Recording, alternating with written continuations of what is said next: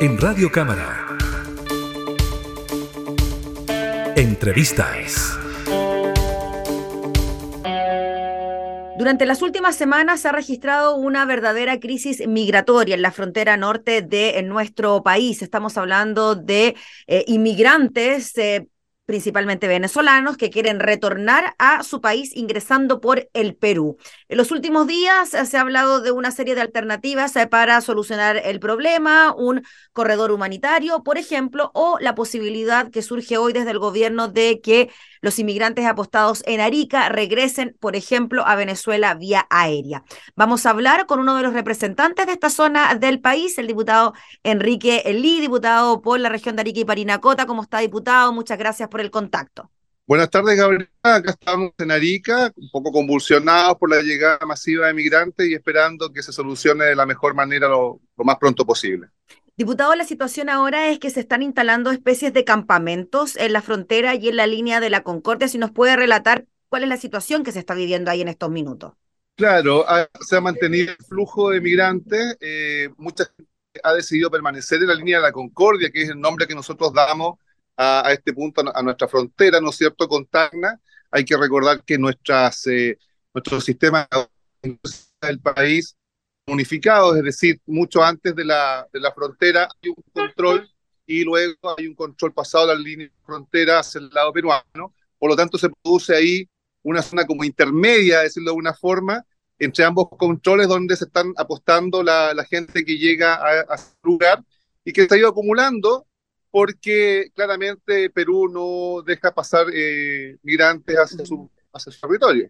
Diputado, eh, durante estas últimas jornadas también nos hemos ido enterando de que han existido funcionarios venezolanos que están haciendo un catastro de la gente que está en este lugar precisamente para ver cuál es la alternativa para que esta gente pueda salir de ahí, ¿no?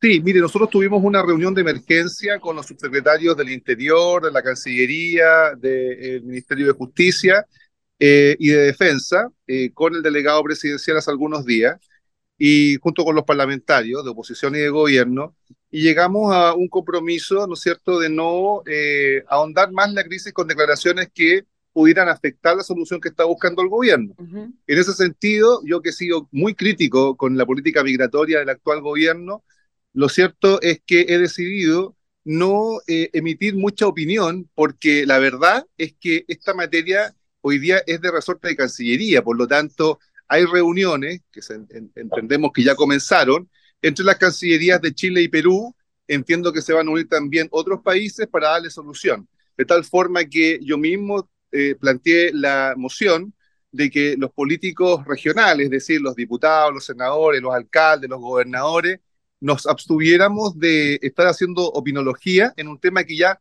eh, dejó de ser resorte de materia política interna y es resorte de materia política internacional y por lo tanto ya mucho más delicado, ¿no? Pero claro, a la pregunta que me dice, efectivamente han llegado miembros, por ejemplo, del Parlamento latinoamericano y eh, andino, y que eh, en conjunto con otras autoridades han ido visualizando soluciones.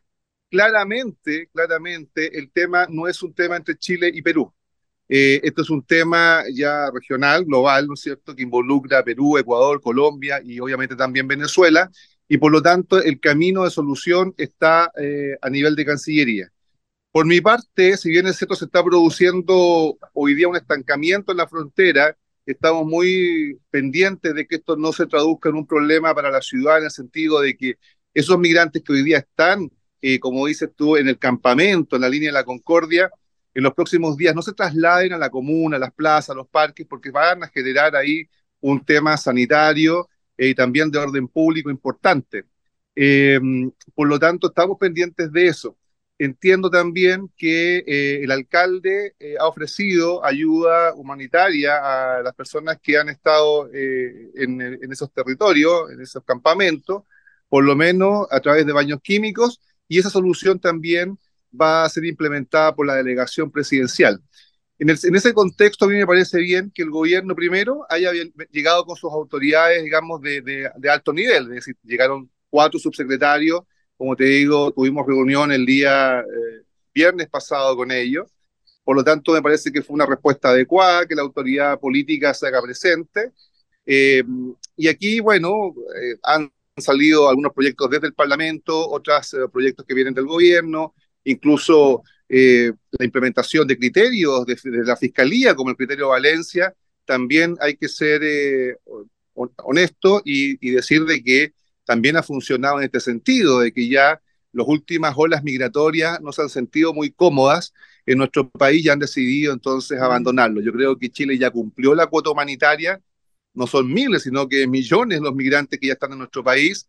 Eh, debemos acogerlo de la mejor manera, eh, debemos implementar políticas que también hagan que se integren, pero por cierto que todo tiene un límite. ¿no? Si nosotros seguimos con esa política de puertas abiertas que tenía el gobierno a comienzos de, de su mandato, en marzo del año pasado, eh, decididamente íbamos a poner en riesgo la estabilidad de nuestro país. Por lo tanto, el hecho de que los migrantes hoy día estén abandonando nuestro país lo vemos con buenos ojos, pero sí, hay que decirlo, ellos no pueden estar sufriendo eh, eh, estas consecuencias sanitarias, no pueden estar exponiéndose también, ya han habido riñas entre ellos en la, en la frontera, ¿no es cierto?, peleas de migrantes con migrantes, y eso tiene que también ser salvaguardado por nuestras fuerzas de orden, y por cierto que también nuestra ayuda humanitaria en cuanto a materia de alimentación, techo y salud tienen que también estar debidamente resguardadas. Diputado, ¿usted cree que la alternativa más rápida, expedita, sería que eh, las personas que están apostadas en la frontera sean sacadas vía aérea, como es lo último que ha dicho el gobierno durante esta jornada, que se abría a esta posibilidad de que eh, la aerolínea venezolana pudiese llevarse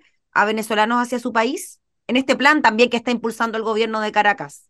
Sí, eh, bueno, me, está sacando información que yo no, no, quería divulgar porque entiendo que hay un compromiso de por medio, pero efectivamente eh, el gobierno venezolano no acepta que lleguen aviones de la Fuerza Aérea de Chile y tampoco que lleguen aviones comerciales chilenos. Mm. Ellos han planteado, por alguna razón que obviamente yo no comparto, pero ellos han planteado la posibilidad de ocupar su propia flota de aviones, no sé si será privado o del, o del Estado venezolano, pero en cierta forma eso ya habría sido aceptado por eh, el Estado chileno.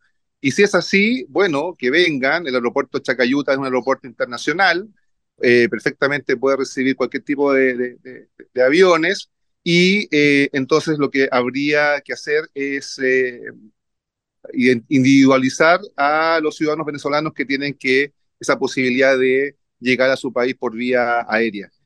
Y si el gobierno chileno tiene que costear esos viajes, bueno, la verdad es que contará con el apoyo de todos los sectores políticos, porque eh, nosotros no vamos a cuestionar que el Estado chileno se haga cargo del transporte, toda vez que la el principal problema es la sobrecarga de migrantes que tenemos en nuestro país. Por lo tanto, eh, la política o la visión es facilitar en todo lo que pueda ser facilitable la salida de los migrantes de nuestro país. Finalmente, diputado, ¿no se ha producido ninguna afectación hacia los vecinos de su zona, eh, a los habitantes de Arica y Parinacota frente a esta llegada masiva de gente a la frontera? No, hasta el momento no ha, no ha habido una afectación eh, tan eh, significativa. más bien uno, notaba más migrantes en, la, en las calles cuando venían entrando. Mm. En, en, los momentos de mayor pic, cuando hubo una crisis migratoria, pero de entrada, claro, en, en el pasaje desde la frontera hacia el sur de nuestro país, muchos quedaban varados en la comuna, en las plazas, habían carpas y campamentos en las playas también, y se nos generaba un problema importante. Hoy día, la verdad que por lo menos hasta ahora, sabes que esto es dinámico, Gabriela, por lo menos ahora sigue estando la, gente mayoritariamente apostada en la línea de la Concordia, ahí en, en el desierto, entre medio de los dos puestos fronterizos, y eh, yo creo que también a la expectativa eh, de poder salir de su país de la mejor forma posible. Muy bien, pues diputado Enrique Lee, le agradecemos enormemente por el contacto y estaremos súper, súper atentos a lo que sigue ocurriendo allá por su zona. Que esté muy bien. Muchas gracias a ti. Chao. Buenas gracias. tardes. Buenas tardes. Era el diputado Enrique Lee, que representa al distrito número uno en la región de Arica y Parinacota, refiriéndose entonces a esta crisis migratoria que se está registrando allá en la zona norte. Entrevistas en Radio Cámara.